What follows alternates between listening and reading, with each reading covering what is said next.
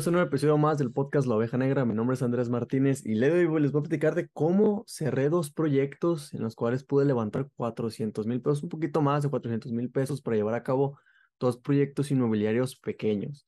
¿Sale? Si tú eres de las personas que te interesa todo el tema de bienes y raíces, de real estate, no tienes mucho capital, pero te interesa tanto que quieres entrarle, quédate porque te voy a decir el paso a paso de cómo yo pude llevar a cabo estos dos proyectos en menos de cuatro meses cómo es que tú también lo puedes hacer si estás interesado en llevar a cabo este tipo de proyectos que, ojo, son proyectos pequeños, pero pues obviamente nadie empieza haciendo una torre, ¿verdad? Se empieza con casitas poquito a poquito y te voy a mostrar un modelo en el cual puedes multiplicar tu lana, ¿sale? Si lo haces bien, si te apalancas de, de, una buena forma y sobre todo cómo puedes empezar a crecer en el tema de bienes y raíces, ¿sale? Todo esto es algo que yo he hecho, no es algo que he aprendido en, en un papel, sino que yo lo llevo a la práctica y que yo sé que puede funcionar. También hay riesgos, pero que te los voy platicando poco a poco, ¿sale? Eh, primeramente quiero agradecerte que estás aquí, que estás al pendiente del, del podcast. He estado bastante ocupado con algunos proyectos y no me había dado tiempo de poder eh, grabar otro episodio, pero te agradezco que, estés aquí y espero que este episodio te pueda ayudar. Si si es que has estado esperando este tema, seguramente me has seguido en redes sociales, en Instagram. Si no me sigues, ve y, y sígueme porque ahí comparto información sobre finanzas, negocios e inversiones, incluso bienes y raíces de los proyectos que estoy cerrando. Inversiones si te interesa invertir conmigo o si te interesa invertir, aprender, eh, ya sea de invertir en la bolsa de valores o en algún otro activo, a través de mi, de mi Instagram yo te puedo ahí aportar algo de valor. Entonces, vamos a meternos al, al tema de hoy. ¿Cómo es que levanté más de 400 mil pesos para llevar esos dos proyectos pequeños inmobiliarios. Bueno, estos, estos proyectos, sí, les digo que son pequeños porque realmente son, son proyectos donde nosotros compramos la propiedad o en, su, o en teoría se compra la propiedad, se remodela y se vende. Sí, son propiedades de interés social. En México, obviamente, si tú me estás escuchando, pues tú, tú conoces las, las eh, casas de interés social, que son casas de Infonavit, sí, que son eh, propiedades pequeñas y que muchas de ellas, seguramente, si tú vives en México, pues has de pasar por la calle, has de ver casas que están abandonadas y que pues necesitan una remodelación importante, ¿verdad? Pero muchas de esas ocasiones tú te has de preguntar, bueno, ¿de quién es esa propiedad y por qué está abandonada? En muchas ocasiones también pasa si ves que pues las casas ya están ocupadas por personas que se metieron, los famosísimos paracaidistas, y pues en teoría esas casas tienen dueño, ¿sí? Y en su mayoría, pues eh, la mayoría no las están pagando, pero pues esas casas son una muy buena oportunidad para ti o para mí que somos nuevos en el tema de, bienes y raíces y que puede ser una muy buena inversión. Porque la realidad es que, miren, cuando uno empieza en el tema inmobiliario, pues hay muchos eh, formatos, muchos modelos de negocio a los cuales tú puedes entrar. Puedes entrar a como asesor inmobiliario, ¿verdad? O sea, tú no tienes ninguna propiedad, no compras ninguna propiedad, tú nada más le ayudas a, a una inmobiliaria a vender sus propiedades. Eh, pueden ser departamentos, pueden ser casas, pueden ser terrenos, etcétera, ¿verdad? Y tú ganas una comisión al momento de llevar a cabo la transacción. Están también el modelo de, eh, pues, llevar a cabo una construcción desde cero, o sea, un proyecto desde cero. ¿Eso quiere decir? Compran el terreno, eh, hacen unos planos arquitectónicos, planos ejecutivos, etcétera, etcétera, y eh, pues llevan a cabo toda la construcción y luego venden el proyecto o, o, lo utilizan como algo patrimonial, ¿no? ¿Eso qué quiere decir? Pues que no lo venden, sino que lo rentan y se quedan con las rentas que produce esa propiedad. Entonces está ese modelo. También está el modelo que, que, te voy a mostrar hoy, que es un modelo que se le conoce como flipping, o mejor dicho, compra, remodelación y venta de una propiedad. ¿Por qué este modelo es el que yo te voy a mostrar ahorita? Porque pues uno, lo estoy haciendo, esa es la razón por la que levanté esta cantidad. Y segundo, porque yo creo que es una de las formas más fáciles de entrar, además de ser asesor inmobiliario. Digo, si eres asesor inmobiliario está bien, porque puedes empaparte del tema y no, y no requieres en teoría pues dinero capital propio, para llevar a cabo el proyecto. Sin embargo, te voy a mostrar cómo es que puedes llevar este tipo de proyectos eh, de flipping sin en algunas ocasiones poner dinero de tu bolsa. ¿sale? Y esto es real, probablemente lo has escuchado ahí en redes sociales, en, en YouTube también, que hay personas que lo hacen, de que cómo comprar esta propiedad sin, sin dinero propio. Sí se puede, sí, no, no, no todo lo que se pinta es color de rosa. Y yo te voy a decir cuáles son los riesgos que conlleva llevar a cabo este tipo de proyectos si no vas a poner nada de tu lana, para que pues también estés consciente y este, pues sepas cuál es el riesgo que, que conlleva. Sale, pero bueno, entonces, comprar, remodelar y vender una propiedad es una de las formas más simples de meterte el tema inmobiliario. ¿Sale? ¿Y esto qué es? Simplemente las casas de las que te estaba comentando, que las ves abandonadas, que las ves solas. Lo que tienes que hacer en teoría es ir y buscar quién es el dueño de la propiedad. Si es que tiene dueño, en su mayoría siempre tienen dueño. Entonces, si las casas de al lado, los vecinos, están eh, habitadas, eso quiere decir que de cierta forma esa, esa, propiedad puede ser una buena opción para llevar a cabo una remodelación. ¿Por qué, estas, por, qué, por qué existen este tipo de casas? ¿Por qué eh, hay casas que están así abandonadas y que están en una buena zona, pero están solas y pues obviamente se, se, deterioran y requieren una remodelación?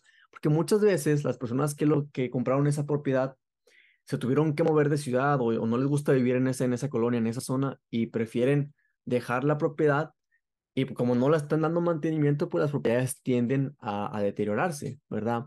Es así como se empiezan a, pues, a básicamente a grafitear las propiedades, empiezan a robar los cables, empiezan a, romper las, ventanas, empiezan a hacer cosas, pues que obviamente la casa eh, de cierta forma perdería en teoría su valor. Sin embargo, esto es una mina de oro, de oportunidades, porque si tú vas con el dueño y tú le dices que tú quieres la casa, que tú la quieres remodelar, tú puedes de cierta forma multiplicar tu lana de una forma rápida, ¿sale?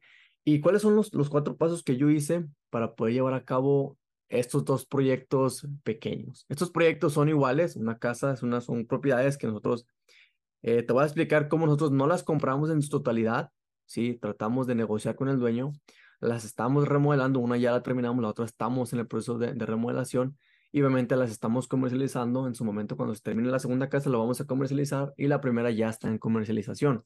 ¿Sale? Entonces, lo primero que, que pues yo hice para poder adentrarme a este tipo de proyectos es aprender del tema.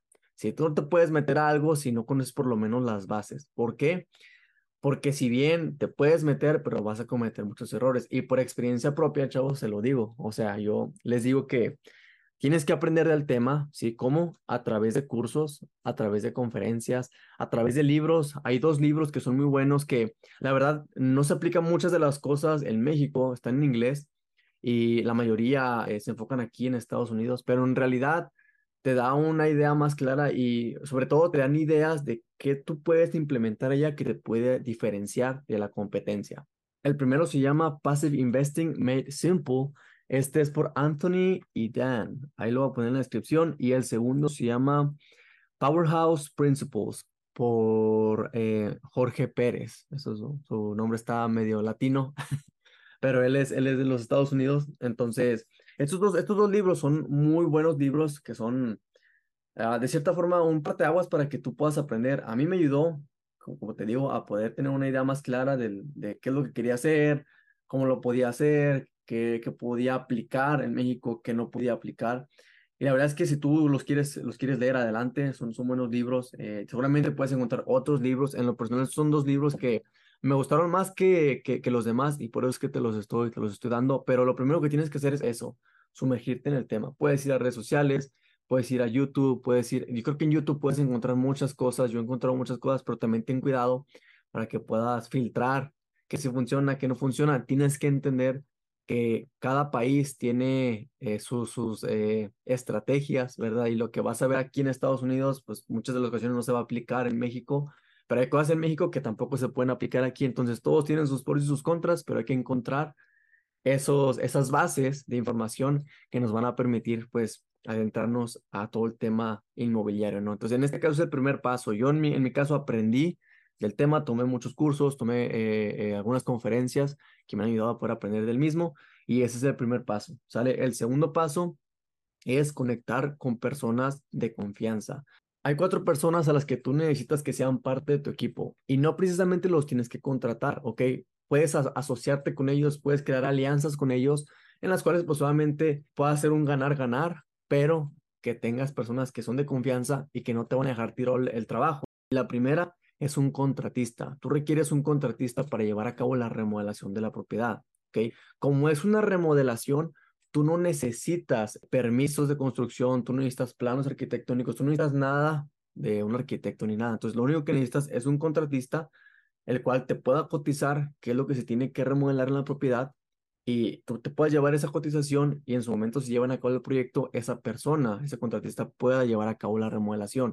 Y yo te voy a dar un consejo si te gusta la construcción y tú crees que sabes hacer las cosas y tú los quieres hacer o tú quieres ahorrarte el contratista y ir por las personas en específico, el, electricista, el que te va a pintar las paredes, el que va, eh, no sé, a poner el piso, lo, lo que sea. Si tú lo quieres hacer así, lo puedes hacer así. En mi experiencia, es mejor tener un contratista de confianza, ojo, para que él se encargue de llevar a cabo todo lo que es la mano de obra, contratar a, a las personas que van a llevar a cabo eh, las cosas que tienen que remodelar y que tú te encargues más de administrar y no tanto a remodelar. ¿Sí me voy a entender?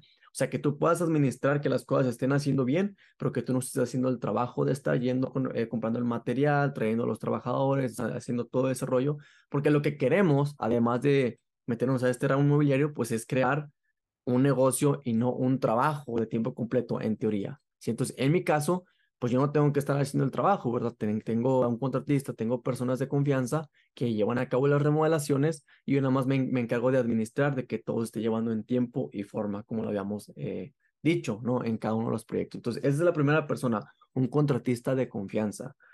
En, la segunda persona que necesitas es un asesor inmobiliario y la verdad yo he batallado mucho para encontrar asesores de confianza y sobre todo asesores que tengan la misma urgencia que tú en querer vender las propiedades. Si tú puedes eh, hacer la venta interna, ¿eso qué quiere decir? Que tú mismo generes una página, generes un equipo de venta y hagas las ventas de las propiedades, te garantizo que no hay nadie mejor que tú que vaya a querer vender las propiedades lo más rápido que se pueda. Entonces, si tú lo quieres hacer interno, adelante, pero en caso de que no lo quieras hacer interno, pues obviamente puedes asociarte con algún asesor inmobiliario que pueda vender tus propiedades una vez que estén terminadas o incluso antes de que estén remodeladas, puedes empezar la comercialización. Y eso te ayuda mucho porque si cierras la venta de una casa que aún no está terminada, pues de cierta forma el riesgo disminuye muchísimo porque tú sabes que cuando la termines de remodelar, pues la casa ya tiene dueño, ¿no? Y puedes llevar a cabo más rápido el proyecto. Esa es la segunda persona. La tercera persona que tú necesitas es un notario, ¿ok? ¿Para qué? Para llevar a cabo todo el tema legal y que pues te haga el trabajo eh, más rápido. Todos sabemos que en México la burocracia está interesante, entonces cuando generas estas conexiones con ese tipo de personas puedes llevar a cabo más rápido los trámites y por ende puedes llevar a cabo más rápido los proyectos. Y la cuarta persona son, o personas son inversionistas. Y aquí es una de las cosas que son muy importantes, de las que vamos a hablar más adelante, me a meter más este tema de inversionistas, pero quiero que sepas que puedes llevar a cabo proyectos sin utilizar tu dinero, pero para eso requiere rodearte de este tipo de personas, personas que tú sabes que tienen recursos, ¿sí? Que muchas veces quieren invertir, pero no saben cómo y no saben con quién hacerlo. Entonces, tú puedes ser esa persona que puede contestar esas preguntas. ¿Cómo invertir y con quién invertir? ¿Y cómo lo puedes llevar a cabo con este tipo de proyectos pequeños, inmobiliarios? ¿Sale? Ahora, esas son las cuatro personas o cuatro grupos de personas que tú necesitas para llevar a cabo un proyecto pequeño, un proyecto de remodelación, compra y venta de una propiedad de interés social. ¿Ok? Te voy a dar una regla aquí. Siempre, siempre desconfía de todos.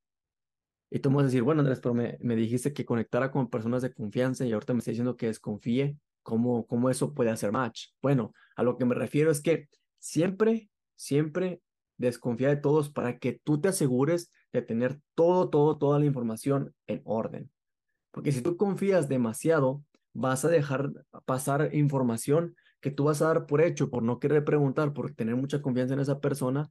Y puede ser que haya malos entendidos, puede ser que tú dejes información que es importante, que tú no sabías, y tú pienses que se va a hacer de cierta forma y ellos piensen que se hizo o que se va a hacer de otra forma y terminen de cierta forma haciendo las cosas de una manera en la que tú no esperabas. O sea, lo que me refiero con desconfiar es que investigues muy bien con las personas con las que vas a hacer esas alianzas o asociarte, porque eso va a determinar muchísimo que el proyecto sea exitoso o no sea exitoso. Y te lo digo por experiencia propia. Entonces, esas son las cuatro personas que tú requieres para llevar a cabo estos proyectos. Y la, segunda cosa que yo hice para poder llevar a cabo estos dos proyectos eh, en estos últimos cuatro meses, ¿sale? Entonces, número dos, conecta con las personas de confianza o personas de confianza. Ya te dije cuatro personas, ¿sale?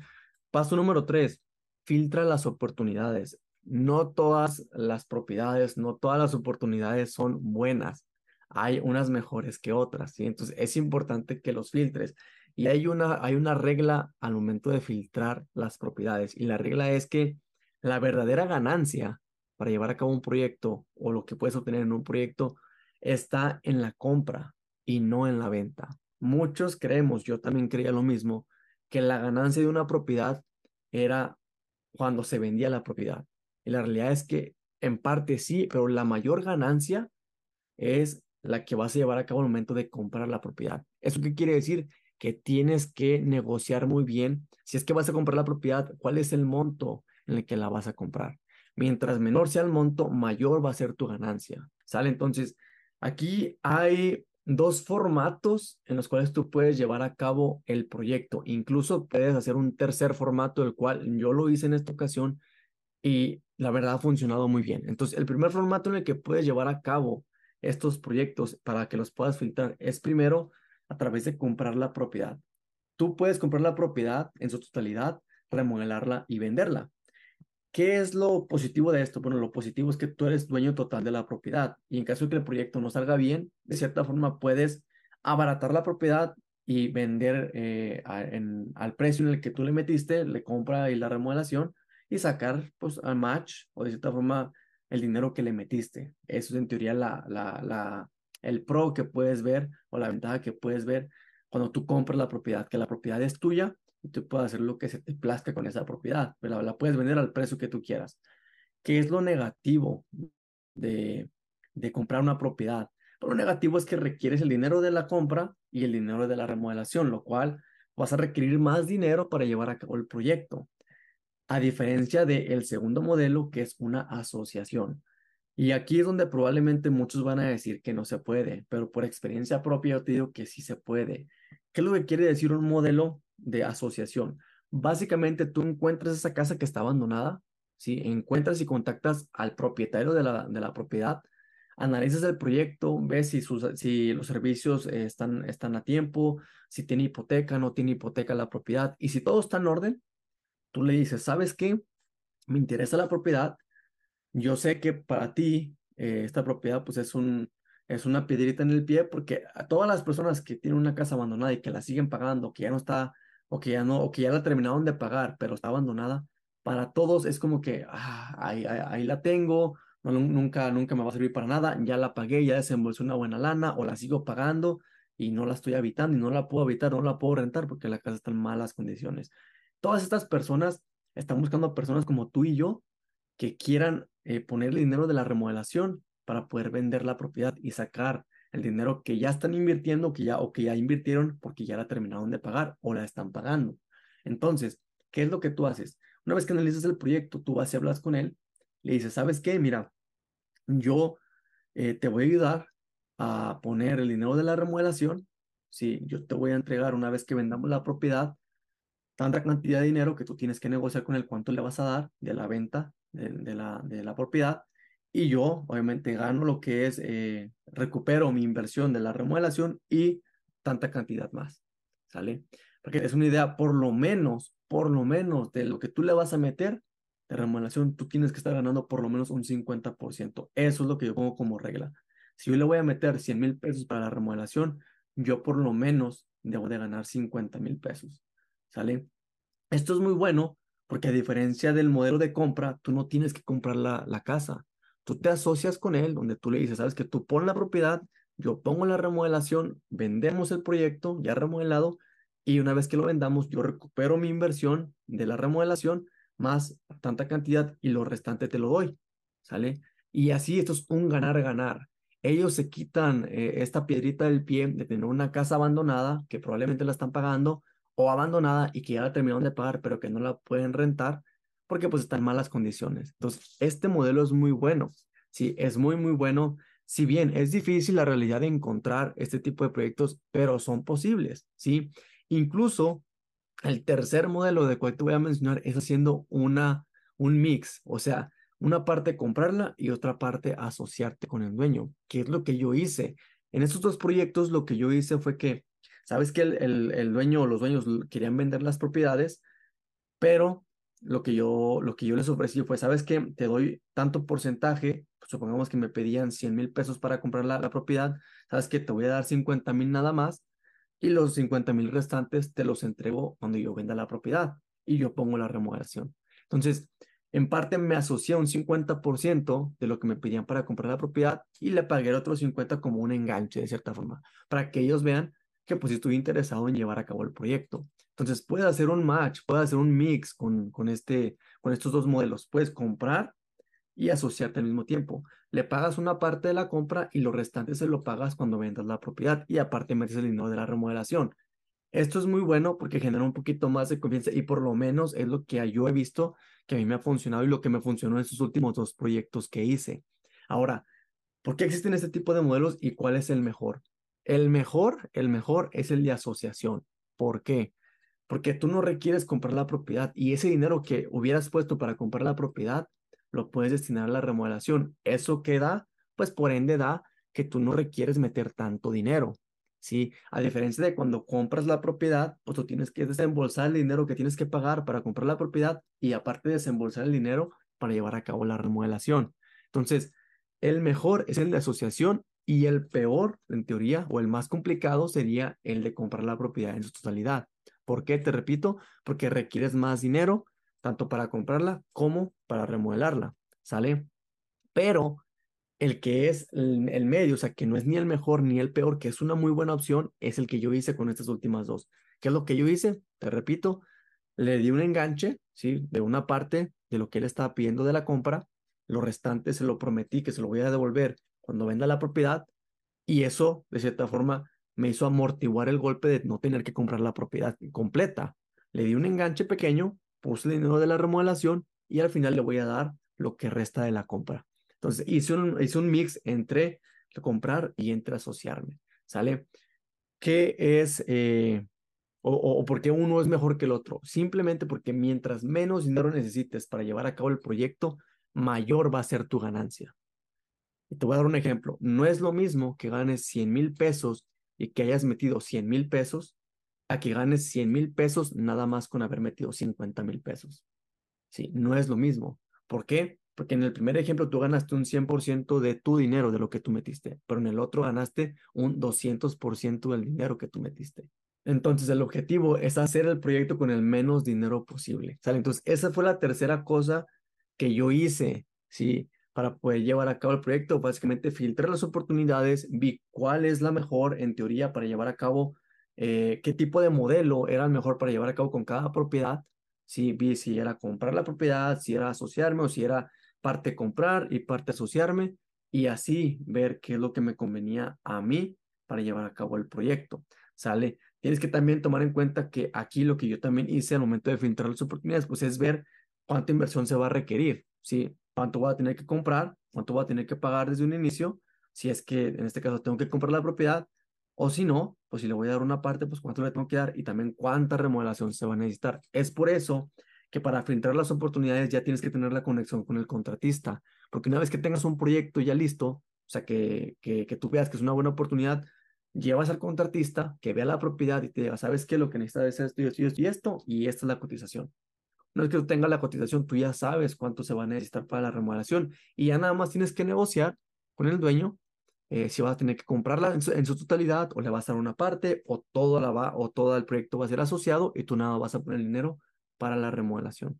¿Sale? Entonces, una vez que yo tengo toda esta información, el cuarto paso que yo hice es que hice una presentación con toda la información del proyecto, ubicación, datos del proyecto, tiempo de inversión, modelo y, rentabilidad, ¿sí? Monto en el, que, en, el que, en el que se tiene que invertir para llevar a cabo el proyecto, ¿sí? Y tienes que analizar muy bien cuánto vas a ganar.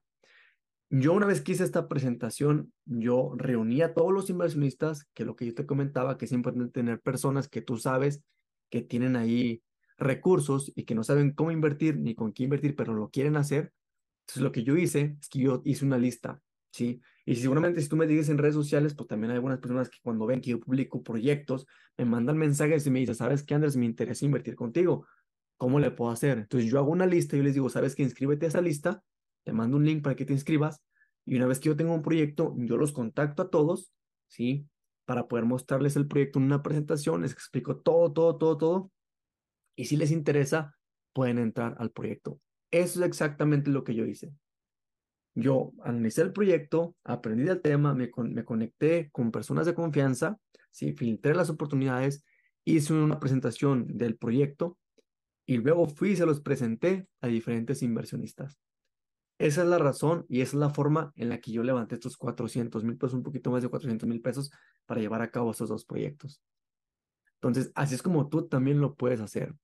¿Qué son los riesgos que tú vas a llevar aquí? Bueno, en mi caso, los riesgos que yo tengo es que pues solamente tengo que vender la propiedad porque si no, pues voy a tener que desembolsar de mi dinero para poder pagarles lo que metieron los inversionistas más su rentabilidad.